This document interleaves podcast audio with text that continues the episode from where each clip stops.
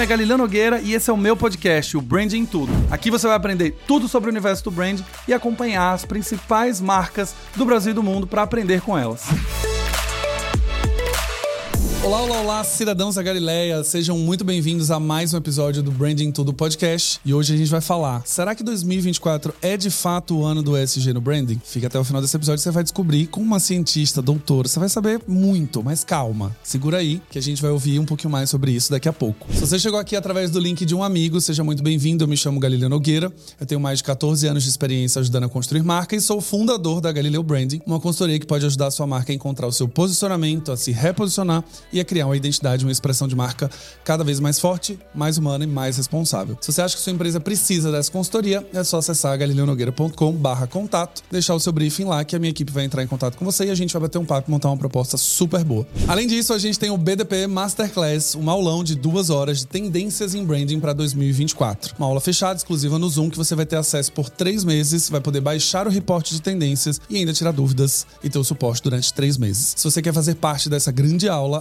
galeonogueira.com barra masterclass e aí você garante a sua vaga, afinal são vagas limitadas, beleza? Hoje eu estou aqui para falar de ESG. ESG é esse assunto que todo mundo acha que sabe falar, todo mundo fala que faz e não faz, esse assunto que basicamente se tornou o queridinho nos últimos cinco anos. E eu estou aqui com ela, nada mais, nada menos que Juliana Peixoto. E... Seja muito bem-vinda. muito obrigada, é um prazer estar aqui, muito honrada com o convite, obrigada.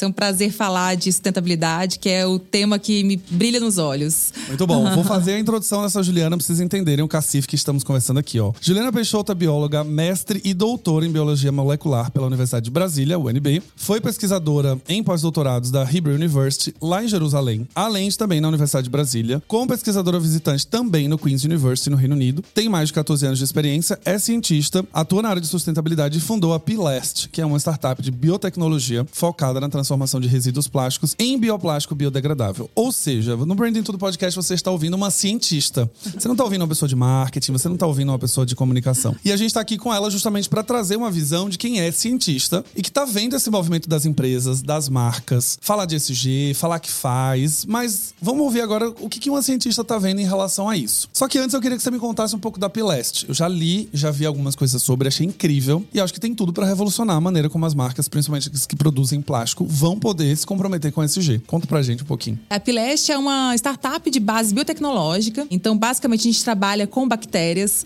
dentro de um escopo de reciclagem biológica. O que é reciclagem biológica? A gente pega bactérias que comem esse plástico e transformam o lixo plástico em um bioplástico que é 100% biodegradável. Então, ele é compostável. A partir do momento que ele cai ali no, no meio ambiente, ele se degrada, se decompõe naturalmente até seis meses, de seis meses ao ano. Então, a gente está falando aí da economia circular na sua essência, né? Que é pegar ali um resíduo e transformar isso em um recurso para produção de um novo material, né? Então, e um material que não acarreta as consequências, né, que a gente observa dos resíduos plásticos, tanto nos ambientes humanos quanto nos ambientes naturais. Vamos lá agora para um exemplo prático. Digamos que eu sou uma marca que quer investir em sustentabilidade e comprei a Pileste. Qual é o benefício no final das contas quando ela faz essa aquisição para você? Olha, primeiro que falar de biotecnologia hoje é um setor que cresce muito, então a gente tem uma possibilidade de inovação em mercado que é quase que infinita, né? Quando a gente trabalha especialmente com bactérias, a gente está falando de pequenas indústrias, né? Pequenas fábricas que a gente consegue modular toda a produção de determinado produto. Então, a gente regula tanto o que está entrando, por exemplo, uma indústria ela tem a logística interna dela, né? Você coloca o insumo e você é, extrai um produto na, na, etapa final, né? Um produto final. Se a gente traz isso para o contexto da bactéria, ela vai fazer exatamente isso numa micro escala. Então, a gente vai ter um insumo ali, a gente vai fazer com que essa bactéria transforme aquele insumo no que a gente quiser virtualmente, né? Então, a gente tem um poder muito grande de transformação quando a gente utiliza micro-organismos, né? E a biotecnologia como um todo, que é também produzir né, modificações genéticas dessas bactérias para que a gente consiga modular a logística dessa nossa fábrica. Então, como que a gente vai sair do insumo que a gente quer para chegar no produto que a gente quer? Então, isso tem um poder muito grande. E não só em relação ao Apilest em si, né? Como a gente está falando sobre essa bactéria em si, mas do ponto de vista de biotecnologia para ajudar a modular esses processos, né? Com certeza, com certeza. Então, é, se você pensa, né, que é uma startup que ela está totalmente inserida no contexto da economia circular, uma empresa, né, que adquire ou, enfim, que é, investe em estratégias voltadas, né, para o desenvolvimento tecnológico, está justamente atuando no core ali da, da sustentabilidade. Então, você está adquirindo algo que tem um potencial disruptivo, né, que vai transformar realmente a cadeia de valor do plástico. Então, eu acredito que isso aí, dentro até da estratégia de marketing, né, isso agrega muito no posicionamento da empresa, né, no valor da marca. Então, é um universo de potencialidades ali. Ele constrói mais um atributo de inovação para a marca. A marca ela vai ser, pode ser mais considerada como inovadora ou mais tecnológica a partir do momento que ela tem essa cadeia agora sendo refeita, né, olhando para isso. E também constrói atributos de sustentabilidade. Perfeito. Bom, então vamos lá. E aí agora a gente entendeu que ela vai construir esse atributo de inovação, tecnologia, ela vai poder se posicionar para o mercado, vai gerar valor para investidor, para a própria sociedade em si. Só que agora a gente está falando de ESG nos últimos anos e os institutos de tendências têm falado muito que de fato em 2024 é o ano do ESG. Não é mais o ano do discurso do ESG. Principalmente por uma questão de mudanças climáticas muito evidentes. Antes era uma coisa assim, ó, vai mudar vai acontecer. Quase que especulativo, né? Especulativo. Né? E agora a gente está vivendo isso na prática, né? Quem está em São Paulo sabe, a gente está tendo ondas de calor aqui de 32 graus, como hoje, por exemplo, sendo que dois dias atrás estava 18 graus. A gente estava assim, uma coisa simples do nosso dia a dia, mas assim, como que o verão ele consegue oscilar de 18 a 32 em dois dias e no meio do caminho tem chuva e tem enchente, tem um monte de coisa acontecendo. Mas os estudos têm falado que realmente é o ano em que as empresas elas deixam de falar de ESG como marketing e passam a de fato a ter o ESG como pilar central, como uma área, como verba, como investimento. Na sua opinião, como cientista que está vendo esse movimento acontecer, como é que estão as marcas? Elas têm procurado você para conversar? Têm procurado você para dar uma consultoria? Ou tem como que tem sido esse movimento? Galileu, isso eu não tenho a menor dúvida de que essa transformação vai acontecer esse ano. Assim, ainda que ela não aconteça na, integralmente, né? Ela vai pelo menos ter uma movimentação em direção a realmente direcionar ações da empresa para práticas com base em ESG, né? Num contexto geral. Um exemplo, né? Dentro da Pileste mesmo, a gente observa várias empresas, né, vindo em, em, em busca da gente inclusive como uma, uma possibilidade de mostrar para a sociedade, né, de comunicar com a sociedade que ela está investindo sim em ações que atendam dores do mercado, né, e dores concretas, né? E a causa do plástico, por exemplo, é uma dor que ela é quase óbvia para as pessoas, né, hoje em dia. Então, a gente nem precisa explicar muito o impacto que isso tem. Então, isso é uma tendência sim, e ainda vou mais a fundo, né, mais além. Na realidade, se a gente parar para pensar, né, o que está acontecendo? Acontecendo, as mudanças estão aí como você mesmo falou. As marcas elas têm duas opções, ou elas se adaptam ou elas morrem, né? Camarão que dorme, a onda, a onda leva, leva não uhum. tem jeito. Então assim, é, a gente está falando da sustentabilidade corporativa mesmo. Então para que para que essa empresa sobreviva a essas mudanças globais que estão acontecendo, não só falando da parte climática, né, mas de toda essa tendência, né? Aqui no Brasil ainda não é uma realidade a gente ter metas ESG tão concretas e e que sejam realmente cobradas, cobradas né? exatamente. Que as empresas recebam multas ou o governo Exatamente. Ainda tem um ambiente regulatório favorável para que elas consigam ficar ali em cima do muro. Mas se a gente olha para fora do nosso ambiente aqui, Brasil, a gente observa, por exemplo, Europa. A Europa já está totalmente comprometida. Lá já é uma necessidade, né? Você, a empresa que não se compromete com pautas, ela recebe multas, ela tem vários empecilhos. negativa. Super negativa. E assim, querendo ou não, né, se a gente traz isso aqui para o nosso contexto novamente, uma empresa ela vai receber essa pressão de diferentes stakeholders, né? Seja o próprio consumidor, investidores, os próprios funcionários da empresa, né? Que ainda enquanto indivíduos eles têm o próprio propósito, né? E a pauta SG ela fala muito com o propósito das pessoas. Então tem esse apelo muito emocional, inclusive de gerar um, um, impacto, né? As pessoas elas querem ver mudança, elas querem ver o impacto chegando, né, na, no concreto.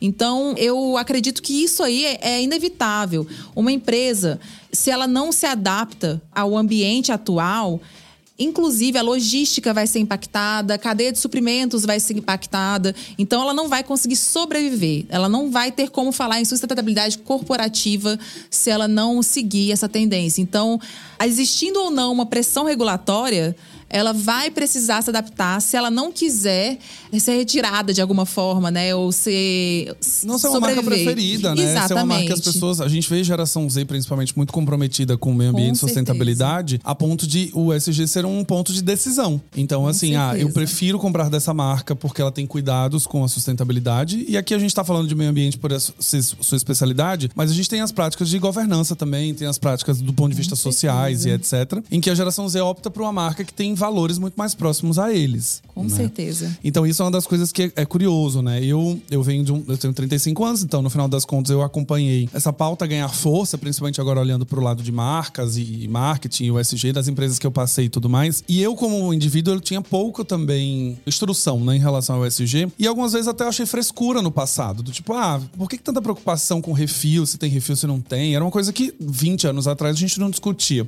Porque não era comunicado. Não era comunicado. E não era nem o diferencial das marcas, elas não falavam tanto, né? Com exceção de Natura, algumas marcas de beleza. E aí eu me vi pensando nos últimos anos, nos últimos 5, 6 anos, o incômodo que eu tenho hoje quando eu peço um delivery. Com a quantidade de plástico que vem num delivery. Nossa, tipo, a caixa onde vem o talher, aí o talher é de plástico, aí o envelopinho que vem o talher também é de plástico. Aí a marmita ela vem num formato de plástico. Eu falei, cara, mas pra que tanto plástico na história? Então hoje eu sou a pessoa que olha e fala, eu prefiro que não venha talher, eu prefiro que não venha na marmita, venha na marmita de papel. Se eu puder fazer essas escolhas, eu faço. Perfeito. E a sustentabilidade ela começa na esfera individual, né? E aí isso vai sendo amplificado, né, para sociedade, comunidade, nacional e chegando ali na esfera global. Então, a gente precisa precisa ter a, a mudança de paradigma no nível individual para que a gente consiga chegar, de fato, um objetivo final de cumprir com essas metas, né? Ter um compromisso com isso, com né? Com certeza. E aí, falando sobre essa questão desse compromisso individual, eu tenho um discurso que eu sempre falo, né? O lema da minha consultoria é justamente a construção de marcas mais humanas e mais responsáveis. E eu sempre falo que as marcas têm um poder muito grande de influenciar comportamento que elas conseguem fazer a gente mudar a nossa forma de enxergar o mundo se elas quiserem. Ela tem publicidade, ela tem milhões, ela tá na TV. São marcas grandes que tomam decisões que impactam a nossa vida. A gente acha que não, mas impacta bastante. O exemplo que eu sempre dou, né, quando a Dove se comprometeu lá pela Real Beleza em 2015, ela mudou para sempre, né? 2015 não, 2007. Ela mudou para sempre o cenário de beleza, como as mulheres eram retratadas, a pele, o corpo e etc.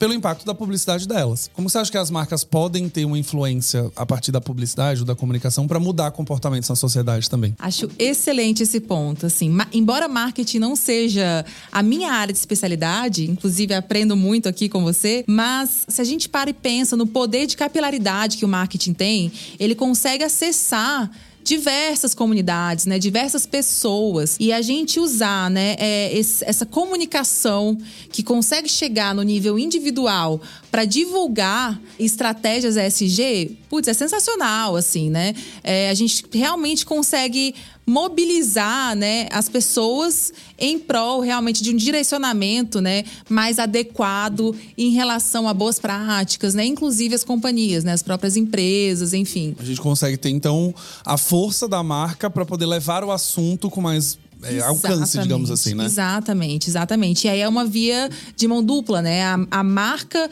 influenciando o comportamento das pessoas, né? E as pessoas pressionando um posicionamento da marca, por outro lado também. Então, que nem a gente mencionou antes, a geração Z, ela não aceita mais marcas que não se posicionam de maneira assertiva, transparente e coerente em relação à meta de ESG. Então, um posicionamento de marca nessa direção, você consegue reter muito mais consumidores, né? E isso gera uma lealdade naqueles consumidores, especialmente, né, os da os millennials, geração Z. Então, é, com isso, né?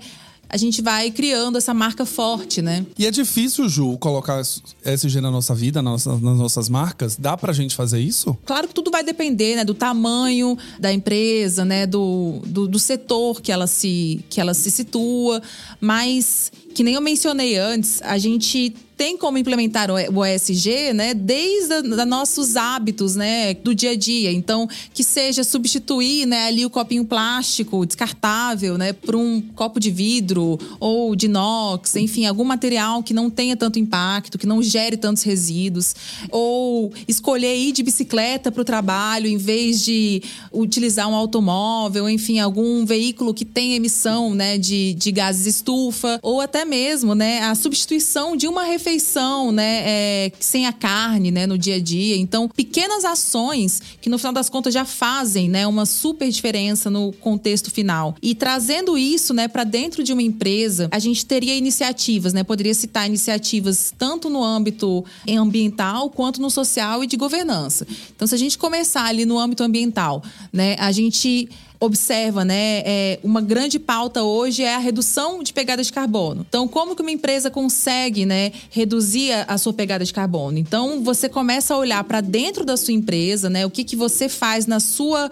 rotina de atividades, né, na sua logística de atividades e tenta corrigir os riscos que estão gerando ali esses maiores picos de produção. Quando a gente extrapola isso também para o ambiente externo à empresa, colocando aqui um exemplo, né? Um setor como a pecuária, por exemplo, é um setor que necessariamente apresenta uma alta emissão de gases de estufa. Isso é inquestionável.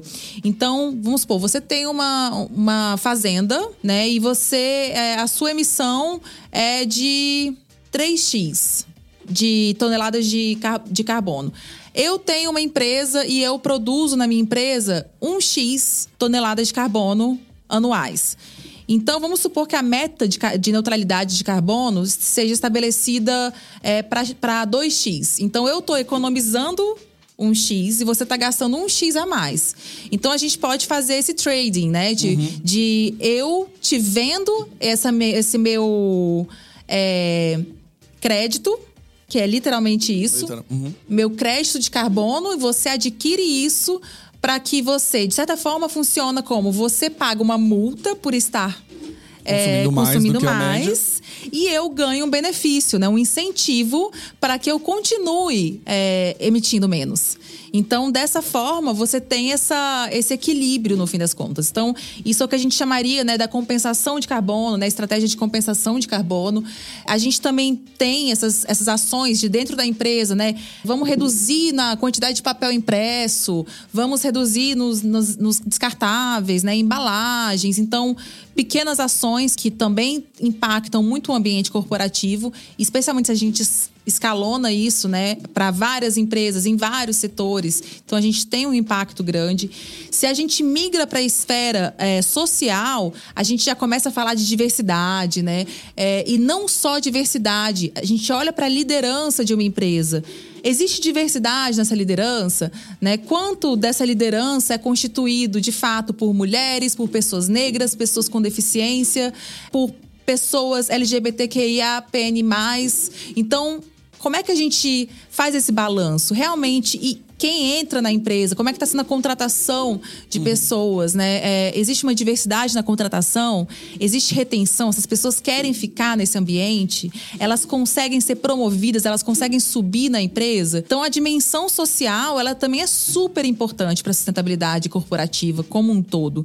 E quando a gente migra, né, para essa esfera da governança, a gente já está falando da ética dentro da liderança, dentro da empresa como um todo, a diversidade, né, como eu mencionei, da liderança, né? É, e as medidas anticorrupção que são adotadas dentro de uma empresa, né? De uma corporação. Então, a gente consegue ver a abrangência do tema SG e a importância e o impacto. Não tem como a gente discutir mais, a gente não, tá, não cabe mais a nós discutir se é relevante ou não. A gente já sabe que é e que é necessário. Então, a questão é: as empresas vão se antecipar e conseguir cumprir com essas metas ou elas vão esperar a água Serem bater no queixo? Né? Exatamente. De fato, tomarem uma multa ou passarem por uma crise de imagem ou ter algum escândalo na imprensa. Exatamente. Excelente. Aqui eu acho que a gente tá. Eu tô te ouvindo e cada vez mais fica muito claro que o ESG, primeiro que você tem que ter um peso para o E, o S e o G, né? Você não é só o E, ou esquece Com dos certeza. outros. Talvez a sua empresa, a sua naturalidade acabe tendo um pouco mais o meio ambiente como um grande foco, mas você ainda tem as outras duas coisas. Mas o que mais me chama a atenção quando você fala é que não dá mais para ser um discurso, né? Não dá mais se eu simplesmente eu falar que eu acredito. Ou fazer ações pequenas para dizer que eu acredito. Eu, eu, o que eu mais me chamou a atenção quando você vai falando é que eu acho que tem um ponto da seriedade de levar o assunto dentro de uma empresa a ponto de ter investimento financeiro, equipe, áreas, essas áreas terem metas, essas áreas terem heads, essas áreas de fato serem estruturadas. Porque quando a gente conversa sobre essas mudanças que são mais básicas do dia a dia, né, troca o copo de plástico por um reutilizável, você tira um, diminui o consumo de papel e etc. Às vezes é um RH que toma essa decisão. Não é uma pessoa de ESG necessariamente. Mas quando a gente está falando de uma cadeia de produção, quando a gente está falando de uma logística, quando a gente está falando de uma questão de anticorrupção, não é simplesmente uma área ali, duas pessoas estão olhando para isso, né, Ju? Com certeza. Perfeito ponto. É muito importante, né, que a liderança esteja comprometida dentro de uma empresa e que exista, né, essa, esse direcionamento da liderança em fazer com que essas exigências sejam cumpridas institucionalmente. Isso se inicia né, pelo delineamento ali de objetivos muito claros, metas muito claras. As empresas hoje em dia elas precisam contemplar uma área específica para ESG, porque é, é que nem você mencionou agora. A gente não pode mais estar terceirizando isso para áreas que isso não seja a essência ali daquela área, né? Então a gente precisa ter uma área que olhe para isso e olhe com um olhar atento, de fato, para acatar a cada uma dessas metas e fazer com que elas sejam executadas, cumpridas, né, e de maneira correta. E aí entra muito a transparência também na comunicação interna à empresa e externa à empresa também, com o consumidor, com os investidores. E essa comunicação, ela tem que estar tá muito clara. Ela não pode ser um método de mascarar quaisquer coisas que possam não estar sendo é, executadas dentro da empresa, né? Então, um ótimo exemplo assim seria, vamos supor que a gente está olhando aqui para uma empresa onde o risco dela está principalmente na parte ambiental. Então, é, se ela monta um relatório para comunicar isso interna e externamente, comunicar as metas ESG, focando mais no âmbito social do ESG, de certa forma, a gente está falando de um greenwashing ali, né? De uma, de uma uma maquiada nas ações reais dela, porque o risco dela não está na, não tá na parte social, social. No final das contas. Exatamente. É importante que ela faça. Com certeza. Mas se o alto risco dela tá no ambiental, ela tem que necessariamente ter transparência com as ações ambientais e vice-versa. Então é muito importante as companhias se aterem, né, de fato, ao que realmente está acontecendo, né, na toda a cadeia de valor que aquela empresa está envolvida, para que ela possa responder de maneira eficiente e efetiva àquelas, àquelas ações e atividades. E isso também se aplica, né, nessa. Se a gente olha, por exemplo, a cadeia de valor de qualquer empresa olhando esses pontos, a gente tem que comunicar isso de maneira íntegra e ética com a sociedade, né? Se a gente não tem aquelas ações ainda, comunicar o porquê que a gente não tem e o que a gente está fazendo para tomar aquela iniciativa. E isso tudo nesse contexto do. E o que é o mais difícil, que é justamente com essa certeza. transparência. Né? são, são basicamente o que a gente vê hoje, né? O, a, a motivação na minha visão, na minha opinião hoje, é muito mais o medo de ser cancelada do que necessariamente estar compromissada. Com, com um propósito, Com um né? propósito, assim, ó, deixa eu fazer isso aqui para não virar um escândalo. Com certeza. Mas é mais para não virar um escândalo, não é uhum. necessariamente porque eu tô pensando muito né, nas atmosferas do SG. E essa comunicação com transparência, é, pelo menos aqui no Brasil eu acompanho, ela é muito escassa, é muito difícil ver as empresas sendo transparentes. Eu tava comentando antes da gravação aqui com a Ju sobre o caso da Braskem, que é um caso muito emblemático. Ele é um caso que tem um impacto ambiental enorme. A gente vê uma comunicação comunicação que patrocinou um Big Brother, que mostrava práticas de sustentabilidade muito boas lá, enquanto alguns bairros estavam sendo ameaçados ali de serem evacuados e tudo mais. Então, em nenhum momento, a, nesse intervalo de anos, a Braskem foi lá e falou exatamente o que estava acontecendo. Ela mencionou, falou que estava tendo um cuidado, mas assim, não tinha comunicação. Aí vem um escândalo, isso se torna uma pauta, aí agora tem uma campanha de comunicação. Que aí agora tem vídeo, tem foto, tem o que está sendo feito, tem prestação de contas. Então o que eu vejo muito é que as marcas, ou elas esperam chegar no lugar que agora não dá mais, que a sociedade já comprou a briga, a imprensa já está em cima, a gente tem agora os consumidores em cima, porque eu lembro que na época do Big Brother teve muita cobrança dos consumidores também. Tipo, gente, como assim vocês estão colocando 20, 30 milhões num programa de TV enquanto está acontecendo isso daqui? Né? E essa comunicação com transparência é muito complicada. Ela é muito difícil de ser bancada. A gente viu o caso aqui, eu posso falar mil. Né? O, a Taylor Swift agora, com o show, teve a morte de uma pessoa, a empresa em silêncio. Ela não consegue admitir que ela falhou numa, numa segurança, ela falhou numa gestão. Ela simplesmente fala: olha, eu tenho 40 anos, tenho experiência de mercado, sei o que eu tô fazendo, lamentamos o que aconteceu e vamos para a próxima página. E aí, pra gente fechar, o que, que a marca, então, ela não pode fazer se ela quer realmente ser vista como uma marca sustentável? O que, que ela não pode escorregar? Eu acredito que a gente tenha um, um grande problema, na minha visão, que é a falta de mecanismos regulatórios que pressionem essas condutas corporativas, né? Então, de certa forma, elas muitas empresas conseguem escapar pela tangente nisso. Então, usando o exemplo dos relatórios de ESG que são gerados, né? Não existe uma padronização, não existe uma unificação de tópicos que tem que conterem nesses relatórios necessariamente. Então, isso permite que as empresas divulguem o que é interessante ser o enquadramento divulgado. delas ali. Exatamente. Tipo, é então, assim, eu não vou falar o que eu não estou fazendo, eu vou falar o que eu estou fazendo. Então, o que, que eu acho que seria muito interessante do ponto de vista de promover, de fato, o ESG? Eu acredito que seria necessário necessário a gente ter mais mecanismos regulatórios aqui no Brasil, né, para que para forçar realmente o cumprimento das metas e uma satisfação à população do porquê que ela não está sendo cumprida, caso ela não esteja sendo cumprida, para que justamente exista essa comunicação ativa e a transparência entre consumidor e marca. Né? Eu acho que isso é extremamente importante. E, além disso, também, se a gente somar a essa necessidade de comunicação, a gente precisa ter tópicos relevantes que devam ser cumpridos por todas as empresas em âmbito nacional. Então, assim, independente aonde está o risco da minha empresa, eu não vou ter a opção de não mencionar aquele âmbito que eu não, não quero por algum motivo mencionar.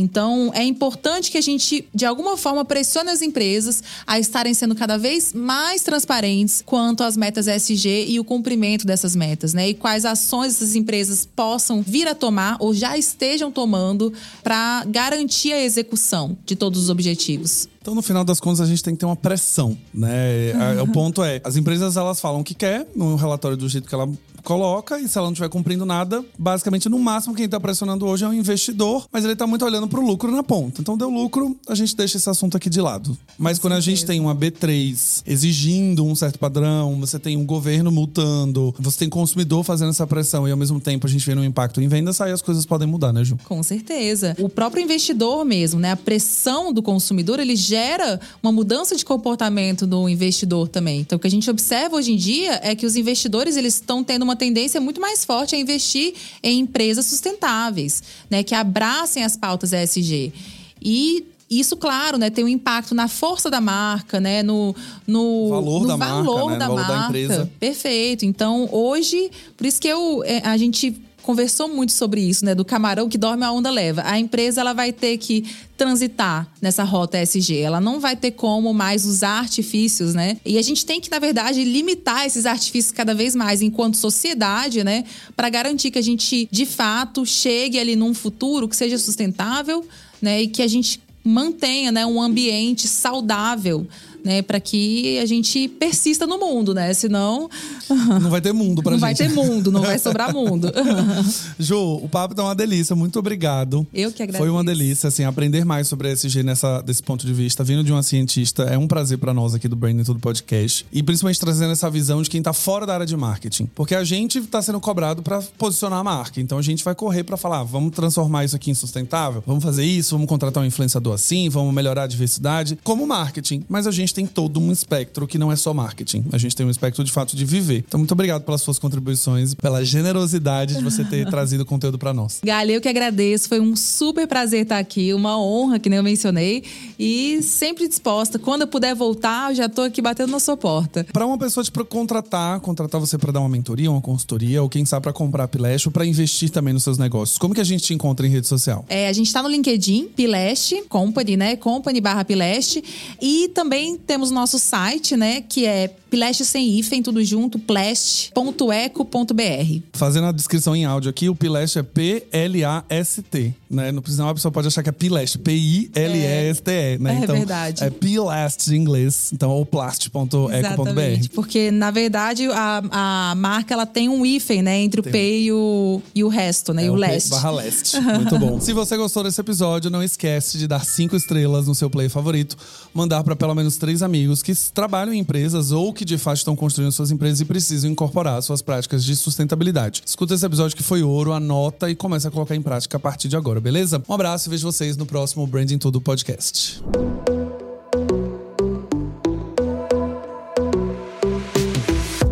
E esse foi mais um episódio do Branding Tudo, o seu podcast de branding. Não esqueça de me seguir nas redes sociais, arroba Galileu Nogueira, para ficar por dentro de tudo que acontece no mundo do branding.